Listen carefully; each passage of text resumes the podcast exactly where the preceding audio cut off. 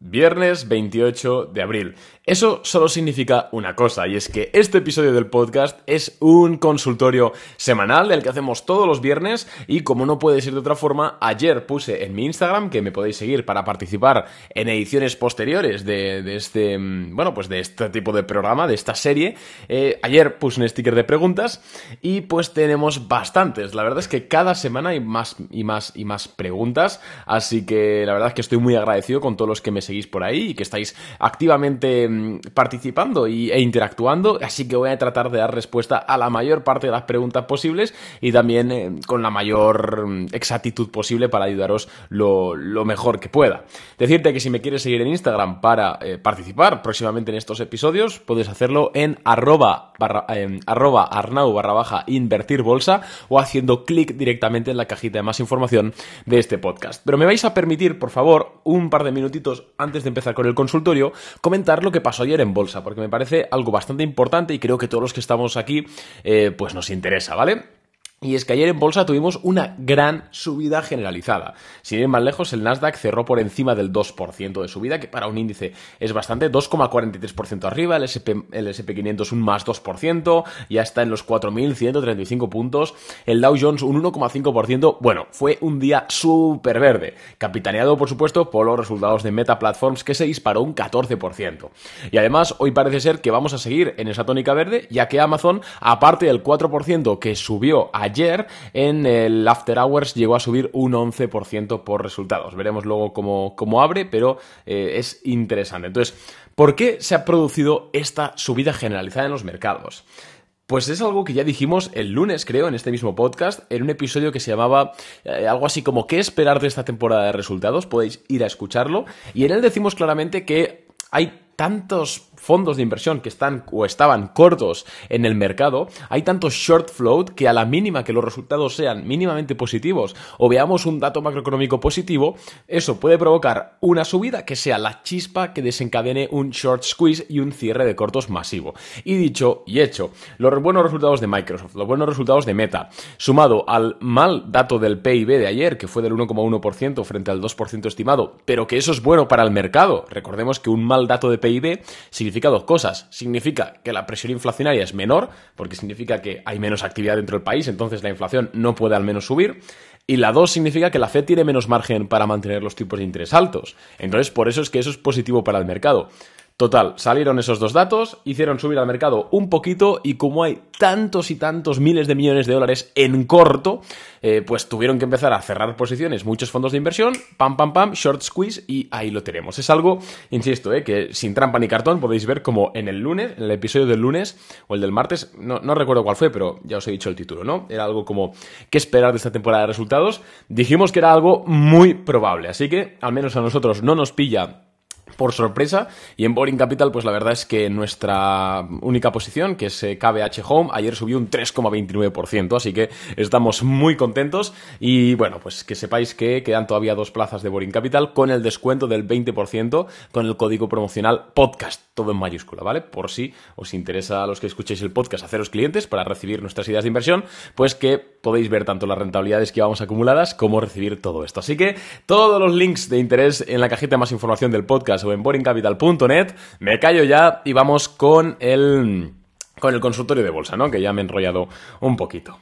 Vamos eh, con la primera pregunta, que es ¿qué opinas de NIO hoy? Y vamos a poner el gráfico de NIO porque no lo tengo muy reciente. NIO, para quien no lo sepa, es una compañía de vehículos eléctricos que tiene una peculiar diferencia eh, con las demás y es que permite que las baterías se recarguen en NIO Houses, que son una especie de concesionarios donde en vez de recargar tu batería simplemente te la cambian por una ya cargada. Entonces el tiempo de recarga es muy bajo. Vale, bueno, pues es una empresa que se puso muy de moda en 2020-2021 y ahora mismo ha caído muchísimo. ¿Qué opino de NIO? Yo en NIO tengo una posición residual, ¿vale? a muy largo plazo. Pero ahora mismo yo es que no la, no la puedo recomendar a nadie. Está claramente en una tendencia bajista. Mm, no, es que ahora mismo no está para comprar. Si te sobra el dinero por las orejas y quieres hacer una apuesta, perfecto. Pero personalmente creo que hay mejores cosas, mejores cosas que hacer en el mercado ahora mismo. Además, ayer rompió mínimos en un día eh, positivo, así que mm, yo personalmente no, no le veo nada, nada interesante ahora mismo. Siguiente pregunta. Eh, Uso un simulador de inversiones para, entre comillas, jugar a la bolsa y me funciona bastante bien. Pero me da miedo invertir con dinero real. ¿Me puedes dar consejos? Bien, eh, los simuladores estos se llaman cuentas demo, ¿no? Que básicamente operas con dinero ficticio. Em, siempre hay una siempre hay una cosa muy curiosa y es que hay muchas personas que con dinero ficticio con dinero ficticio son muy rentables pero luego con dinero real empiezan a, a, perder dinero. ¿por qué? porque cuando tú estás operando con dinero real estás operando no solo con dinero sino con tu emoción que está ligada a ese dinero. Y cuando tus emociones entran en juego te empiezan a hacer tomar malas decisiones te voy a recomendar escuchar varios podcasts que tenemos aquí mismo subidos sobre gestión de riesgo y gestión emocional. Si buscas en Spotify el director gestión de riesgo o el director emociones, te van a salir un montón de podcasts donde hablamos esencialmente de esto. Pero en resumen, tienes que aprender a desvincularte del dinero emocionalmente y sobre todo lo que tienes que hacer es aprender a seguir a rajatabla un plan. Pase lo que pase, aunque te estés arañando porque quieres hacer otra cosa, ciñete al plan. ¿Y qué plan seguir? Oye, pues al menos a nosotros lo que nos funciona es nuestra estrategia de swing trading, ¿no? Que no es que la hayamos inventado nosotros, es la misma que usa Mark Minervini, Jesse Livermore, eh, William O'Neill, o sea, no la hemos inventado nosotros, que puedes aprenderla en YouTube de forma gratuita, en libros, y, bueno, en nuestro ebook también, bueno, te voy a dejar también el link al ebook, eh, que es una guía de inversión donde explicamos nuestra operativa por si quieres comprarlo, pero vamos, que puedes aprenderlo gratis ahí. Entonces, ciñete el plan, usa stop loss siempre y de esta forma, si cuando pierdas, perderás poco y cuando ganes, ganarás un poquito más. Y la práctica, la práctica es la, la mejor maestra, la verdad. Siguiente pregunta, ¿cuándo prevés una mejora del dólar versus el euro? Parece que está estancado. Vale, pues me voy a poner el gráfico del euro dólar. Eh, uy, va, perdón. ¿Vale? Ahora mismo, claramente el euro lleva un rebote bastante fuerte, de hecho, a muchos que operáis en bolsa americana, me incluyo, eh, nos está fastidiando esto porque al subir el euro frente al dólar, si nosotros ganamos un 8% en acción, pero el euro ha subido frente al dólar un 2%, realmente al final solo ganamos un 6%, ¿vale? Em, yo creo que todavía le queda rango alcista al euro frente al dólar. O sea, yo creo que todavía el dólar se puede evaluar más, sobre todo viendo ahora mismo como le están dando un poquito por saco, China, Rusia, etcétera, y viendo también, joder, la, subida que tuvo el año pasado el dólar, que es que todavía no hemos llegado a niveles de 2021, ¿eh? O sea, que sigue estando muy alto el dólar en ese sentido. Yo creo que le puede seguir quedando mm, eh, recorrido a la baja, es decir, al euro recorrido al alza. Em, tengo un podcast hace poco que hicimos hablando sobre el impacto de la divisa, lo recomiendo a todo el mundo, pero básicamente es que tampoco os preocupéis en exceso. A veces el tipo de cambio os beneficiará y a veces os perjudicará, pero cuando estáis operando en divisas tan potentes como el euro o el dólar, no hay que preocuparse tanto, ¿vale? Siguiente pregunta, ¿qué opinas de hacerte un stock importante? Uy, perdón, que me llaman. Ahora vengo un momento. Perdón, he hecho un pequeño corte, para vosotros ha sido un segundo, para mí un ratito, pero bueno, seguimos. ¿Qué opinas de hacerte con un stock importante de acciones de Coca-Cola o de McDonald's? A ver, yo lo veo interesante sobre todo de cara a estar formando una cartera para largo plazo. Al final, acciones como Coca-Cola, McDonald's, Pepsi, etc., son em, Johnson Johnson incluso, Procter Gamble son empresas defensivas. Esto significa que en ocasiones, eh, bueno, que fluctúan mucho menos sus demandas que, por ejemplo, la demanda de, yo qué sé, mm, de Apple, me lo invento, de Facebook y te suelen eh, otorgar una estabilidad mayor a la cartera. Además que son acciones de gran calidad, entonces siempre tienden a seguir esa tendencia alcista. Podemos ver a Pepsi Cola, a Coca, a Coca-Cola, a McDonald's que están prácticamente en máximos históricos. Obviamente no te harán millonario, pero sí que te otorgarán esa estabilidad y esa pequeña, ese pequeño granito de arena adicional día a día que bueno, está bastante bien. Yo desde luego que en una cartera a largo plazo siempre eh, recomiendo tener acciones defensivas. No tienen por qué ser estas, pero sí que sí que lo recomiendo. Además, eh, además de ser muy estables y todo eso, y de gran calidad, pagan unos dividendos interesantes. Así que yo desde luego lo consideraría. Vamos con la siguiente. ¿Qué significan los colores en el tick by tick de, de Webull? Imagino que esto es el ticker. Eh, verde, rojo, negro y subrayados. Bueno, depende de cómo los tengas configurado, porque esto es configurable, pero bueno, verde es que está subiendo la acción, rojo es que está bajando, eh, en el modo por defecto, ¿eh? Y luego gris es que o está plana, es decir, que ha subido un 0%, o que está deslistado. ¿Vale? Es decir, que ya antes cotizaba en bolsa, pero ya no se negocian sus acciones. ¿Cuáles podrían ser las empresas del sector de la salud, medicina y farmacia más prometedoras? Uf, pues aquí a mí me pillas un poco verde, pero es cierto que el otro día eh, un cliente de Boring Capital, me, bueno, de hecho hizo una apuesta en ese sentido, en una acción, en una empresa que estaba a punto de, de, bueno, que la FDA iba a aprobar su tratamiento de, era para curar enfermedades empleando eh, bacterias de la microbiota, algo así. La verdad es que el cliente sí que, sí que tiene idea de esto, es, de hecho es profesional en, ámbitos de, la, de, la, biofarmacéutica y él entiende de esto e invirtió en esta empresa y luego se disparó. Realmente la FDA aprobó. El tema de la biofarmacéutica yo solo recomiendo invertir en este tipo de empresas, sobre todo ya más pequeñas. Otra cosa es que inviertas en Pfizer, en Johnson Johnson, que son acciones, o en, o en, yo que sé, Abbott Laboratories, que son acciones tan grandes que sí que se pueden analizar desde un punto de vista más financiero. Pero mi única recomendación, o el único caso en el cual yo recomendaría a alguien invertir en acciones farmacéuticas o biofarmacéuticas o de diagnóstico, más allá de un swing trade, es decir, digo a largo plazo, es para gente que tenga un conocimiento real de esas acciones y de qué, están haciendo exactamente esos medicamentos. Es decir, médicos, eh, farmacéuticos, biotecnólogos o gente que tenga, por lo que sea, información real sobre eso, ¿vale? No recomiendo a alguien como yo, que soy un tío puramente de finanzas, invertir o intentar entender el tratamiento oncológico de una empresa nueva que cotiza y tal, porque ahí creo que el riesgo se eleva mucho. Ahora bien, si tú eres un oncólogo que tienes 5 años de experiencia y lo dominas todo y ves el, medicamento que quiere patentar la empresa y dices, ostras, pues tiene sentido no sé qué, aunque siempre hay riesgo, tus probabilidades de éxito son más, son, más altas, ¿vale? Entonces no te sé decir realmente porque, porque tampoco quiero incurrir en, en decirte algo que no es, la verdad. ¿Cuál es tu figura técnica favorita para operar? Hombre, pues yo creo que ha quedado muy claro. Si veis eh, nuestros, bueno, nuestro historial de, operaciones en Boring Capital, que podéis verlo, es totalmente público. Son todas las operaciones que nosotros lanzamos a nuestros clientes de los últimos meses para que veáis las rentabilidades reales. Vais a ver que hay un común denominador brutal. Prácticamente en el 90% de las empresas son eh, roturas de VCP, sobre todo en forma de cap and handle, pero bueno, dejamos, dejemos en rotura de VCP. Un VCP, Volatility eh, contraction pattern, patrón de contracción de la volatilidad, clarísimo, que rompa con volumen, que habiendo habido un pivot point y en una empresa que esté creciendo en ventas, en EPS y que sea de gran calidad. La verdad, eso es un poquito, dicho así rápido, lo que buscamos en empresas y mi favorito, ¿por qué no decirlo? Acción favorita a largo plazo y acción favorita de dividendos. Mm, buena pregunta. A ver, acción favorita a largo plazo, aunque es muy complicado eh, decir una, ¿no? Y recordemos que yo siempre he sido muy muy defensor de que no hay que tener acciones favoritas, porque a veces una acción de una empresa se pone fea y cuando se pone fea hay que soltarla, pero entiendo que tengo que mojarme. Entonces estoy entre dos. Estoy entre John Deere, que esto no es sorpresa para nadie, John Deere Co., ticker DE, que es una empresa, o sea, DE, que es una empresa de maquinaria agrícola, me encanta, y luego también estaría incluso por, en Google, ¿no? En Google por solidez de negocio y también por valoración, que me parece que se está poniendo atractiva. De hecho, creo que Google es la meta del año pasado. Recordemos que en este podcast hablamos mucho el año pasado de que Meta estaba infravalorada, no sé qué. Bueno, ahora ha subido casi un 200% desde que hablábamos de eso. Y ahora ya no creo que Meta esté tan infravalorada, pero sí que ahora creo que es Facebook, ay, perdón, Google la que está infravalorada, ¿vale? Así que yo diría esas dos. Y de dividendos, aunque es algo que a mí no me gusta mucho, creo que elegiría McDonald's. Ahora no, ¿eh? porque está en máximos históricos, pero si recorta un poco sí, porque me gusta el negocio, me gusta el foso defensivo que tiene, el posicionamiento de marca y también me gusta que paga dividendo. Creo que paga un dos y pico de dividendo, no es mucho, pero teniendo en cuenta también que estás comprando una acción de gran calidad, oye, me parece, me parece bien.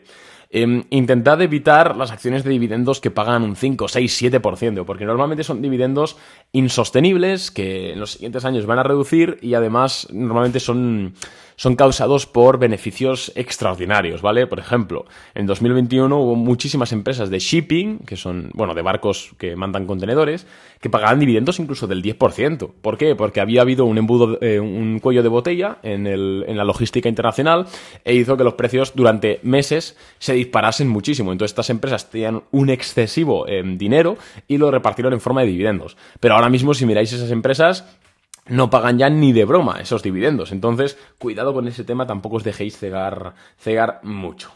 Hola Arnau, ¿cómo ves Caterpillar y BMW? Pues Caterpillar te lo voy a decir ahora mismo. BMW es que como no cotiza en Estados Unidos, no la tengo tan a mano. Caterpillar me gusta, me gusta, me gusta. Está un PER de 16, Forward 13. Me gusta, me gusta Caterpillar. Para corto plazo, no. O sea, yo creo que está un poco en tierra de nadie. Pero para largo, largo medio plazo, me parece inteligente, la verdad. Em, por encima de la media de 200 semanas. Guay, la verdad. Eh, ahora mismo que estamos teniendo eh, los resultados últimos, mm, no han sido muy buenos, parece, pero bueno. Mientras aguante la media de 200 sesiones, me gusta, la verdad. La valoración es buena y ahora seguramente con, las QE y los planes keynesianos em, empleen, bueno, pues mucha maquinaria de Caterpillar para pues arreglar carreteras, dar empleo, volver a poner a funcionar la economía. Esto más en un medio largo, largo plazo, ¿eh? Y sobre BMW no te sé decir nada. La verdad es que no, no tengo los datos de cotización aquí. Así que lo siento mucho, pero, pero bueno, tampoco es que me guste mucho la compañía como, como modelo de negocio. Prefiero Porsche, por ejemplo. ¿Invertirías en Apple eh, para largo plazo o está muy cara en estos momentos? Voy a mirar Apple, aunque la respuesta la tengo bastante clara. Yo en Apple, Apple no la compraría ahora mismo. Está cotizando a 28 veces beneficios. Una empresa que ha visto caer un 40% los, el revenue por sus, eh, en este caso, el sector de negocio del Macintosh. yo creo que está cara, la verdad. No digo que vaya a haber un crash en Apple, por supuesto que no, pero para mí está cara ahora mismo. MLI, constructora, buenos crecimientos, buena salud eh, financiera, oportunidad de inversión, pues no la conozco. MLI, a ver, MLI, Mullers Incorp, uy, pues tiene buena tendencia. Los crecimientos, a ver, no son tan brutales, pero bueno, no están mal, no están mal. Voy a ponerlo en diario. Mm.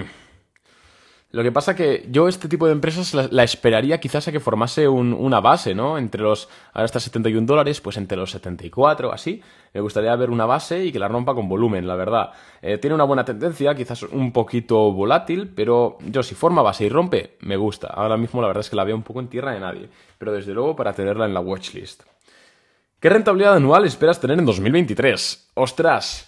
Pues aunque... Creo, ¿Cuánto llevamos? El otro día lo miré. Eh, llevamos, creo que llevo un, entre un 15 y un 22% anual de rentabilidad. En Boring Capital es lo que llevamos, no me lo invento, ¿eh? podéis ir a, ver los, informes y mirar cómo efectivamente es así. Obviamente, en mi caso es esta, luego depende de cómo cada cliente haya ponderado cada idea de inversión, pero entre un 15 y 22% creo que llevo. Doy ese, doy ese rango porque eh, el otro día lo miré la posición total, pero estoy contando también fondos de inversión que yo tengo a largo plazo. Entonces, por eso digo ese rango, porque ahora mismo de, de cabeza no sé exactamente cuánto, cuánto llevo de rentabilidad en el swing trade únicamente, ¿vale? Eh, pero por ahí andará, así que bastante bien. ¿Y cuánto esperamos? Oye, pues nunca trato de ponerme techo, la verdad, simplemente trataremos de seguir haciendo las cosas igual de bien o mejor que lo que hemos hecho hasta ahora y pues si hay suerte, pues llegaremos a un 30, 40 incluso, no sé, me gustaría volver al 40 ya que es eh, nuestra media histórica es del 31 anual. Es cierto que estuvo 2020, que es que sacamos más de un 100%, las cosas como son, pero em, la media está por ahí, entonces trabajaremos duro por ello. De todas formas, por redes sociales os iré actualizando. ¿La situación macroeconómica de Estados Unidos va haciendo más probable la bajada de tipos? La respuesta es sí, pero depende de un dato macroeconómico que tenemos exactamente en tres horas. El PCE, depende, que es un indicador de inflación. Si el PCE indica una inflación baja, es posible que la Fed no suba los tipos de interés este mes y, y veamos 100 puntos básicos de bajada antes de final de año, lo cual es positivo para los mercados y, eso, y seguramente luego en 2024 veamos una QE y a volar las bolsas. Luego la, situación económica de la economía real de Estados Unidos es otra cosa, seguramente vaya peor, pero las cosas como son, al menos para el temas bursátiles, pues tiene pinta de que, de que se va para arriba y ya lo veis, ¿no? Que, que, estamos en un momento en el cual casi todo el mundo dice que esto va a haber un crash y fijaros ayer, ¿no? Una subida increíble, el SP500 a 4.100 y pico puntos, ¿qué queréis que os diga? ¿Tendría, eh, ¿Tendría que vender Meta ahora estando en negativo o crees que vale la pena esperar? A ver, yo Meta creo que va a corregir en el corto plazo, o sea, creo que está entrando ya en un tema de euforia. Claramente, mm, o sea, ha subido casi un 200% desde mínimos. Los resultados de ayer fueron buenos, pero hombre, para subir un 15% no lo sé yo. Creo que está viendo algo de euforia y debe corregir, porque la subida ha sido muy vertical, casi no hay consolidación. Entonces, a la mínima que un fondo quiera tomar algo de, beneficios, va a haber una corrección en meta. Yo, eh, yo tengo acciones de meta, os tengo que decir que vendí una parte ayer, con un beneficio de un 20%, eh, las tenía compradas hace mucho, es una posición que tengo a largo plazo, pero las vendí ayer porque es que creo que va a recortar un poco, entonces cuando vuelva a recortar volveré a entrar con ese dinero, ¿vale? Simplemente lo he hecho como para optimizar, para que nos entendamos. Yo vendería ahora y esperaría un pullback, la verdad, porque es que tiene que haber un pullback, lo siento mucho. ¿Crees que Microsoft tendrá una bajada cuando Google saque su AI, su inteligencia artificial? Pues no sé si Microsoft tendrá una bajada en bolsa cuando Google saque su inteligencia artificial, pero sí que tendrá una bajada en bolsa cuando el mercado se dé cuenta de que los earnings de Google no van a bajar tanto como ellos piensan y que los earnings de Microsoft no van a crecer tanto como ellos piensan debido a la inteligencia artificial. Creo que Microsoft se está comenzando a ver bastante envuelta por la euforia de que inteligencia artificial por aquí, inteligencia artificial por allá.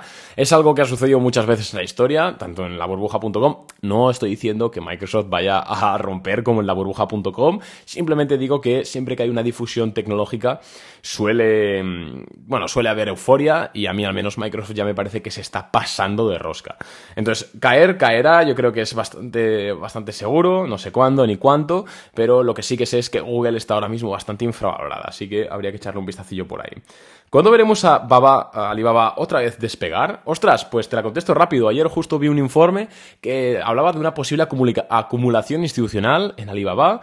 Y oye, me parece una buena empresa. Ahora mismo que se están como alejando los temores de, una regulación entre China y Estados Unidos de las acciones cotizadas, quitando ese miedo regulatorio, Alibaba yo creo que puede despegar igual, a ver, por decirte una fecha, ¿eh? no tengo ni idea, pero igual a principios del año que viene.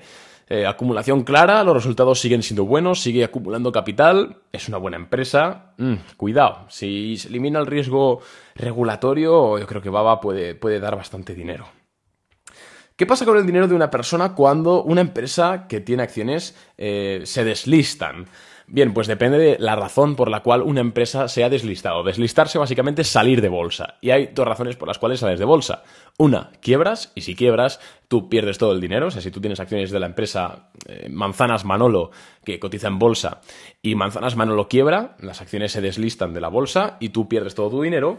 Pero si la empresa se deslista porque decide hacerse privada, es decir, alguien compra la totalidad de, esa empresa y la saca de bolsa, como pasó con Twitter, por ejemplo, eh, tú realmente sigues teniendo tu posición. Eh, en este caso, si la compran integralmente, normalmente te van a hacer una oferta por las acciones y se la vas a vender de forma privada. OTC, ¿no? Over the, eh, over the counter, que se llama. Las adquisiciones no necesitas el 100%, entonces puedes hacer la de quedarte la participación, pero bueno, yo recomiendo siempre a inversores particulares acudir a la sopa en ese sentido. Eh, ¿Qué activos traes en tu cartera a largo plazo o patrimoniales? Pues mira, eh, yo creo que esto he hablado muchas veces, pero por supuesto acciones, fondos, eh, fondos monetarios, títulos representativos de deuda, lo que son bonos del tesoro. Sé que no es la mejor inversión la que, o la que más guste o la que más venda, pero es una inversión que al menos a mí me da, ostras, pues me da un interés relativamente guay, ¿no? Para que me entendáis, por un dinero a un bajo riesgo. Y otro día compré mm, terrenos, Compré terrenos de secano, en este caso, es cierto que ese terreno en concreto hay unos planes para hacerlo de regadío, los compré, compré unas cuantas hectáreas, tampoco es que sea muy caro, y estoy diversificado así, eso en cuanto a patrimonio a largo plazo, ¿eh? mi actividad principal es el swing trade, es la especulación, es de donde más, gano, más dinero gano, pero oye, si el día de mañana pasa cualquier cosa, pues yo voy a tener mis, hectáreas de secano, mi, mi esto de oro y mis cuatro cosas que desde luego me van a, me van a permitir pues recomponerme antes que muchas personas que quizás solo tienen de patrimonio dinero en cash, lo cual es, una, es una tontería. Vamos con la última pregunta, ¿vale, chicos? Que se, está quedando largo el episodio. Em, a ver, eh, si tengo 50 años, ¿qué porcentaje de la cartera recomiendas para hacer trading? Es decir, para poder seguir tus recomendaciones. Vale, me gusta el largo plazo, pero también me gusta el trading. Gracias. En primer lugar, eh, por trading, eh, al decir que son nuestras recomendaciones, nuestras ideas de inversión en Boring Capital, entiendo que te refieres, en, te refieres al swing trading. No es lo mismo. El trading, ah, para mí al menos, es el intradía, ¿no? En el mismo día, comprar, vender. Eso es al final muy arbitrario, a mí no me gusta. Nosotros especulamos en el corto plazo, entre 3, cuatro días y una, dos, tres semanas de plazo, ¿vale? Algo que es, mucho más sencillo que la gente lo siga, ¿vale?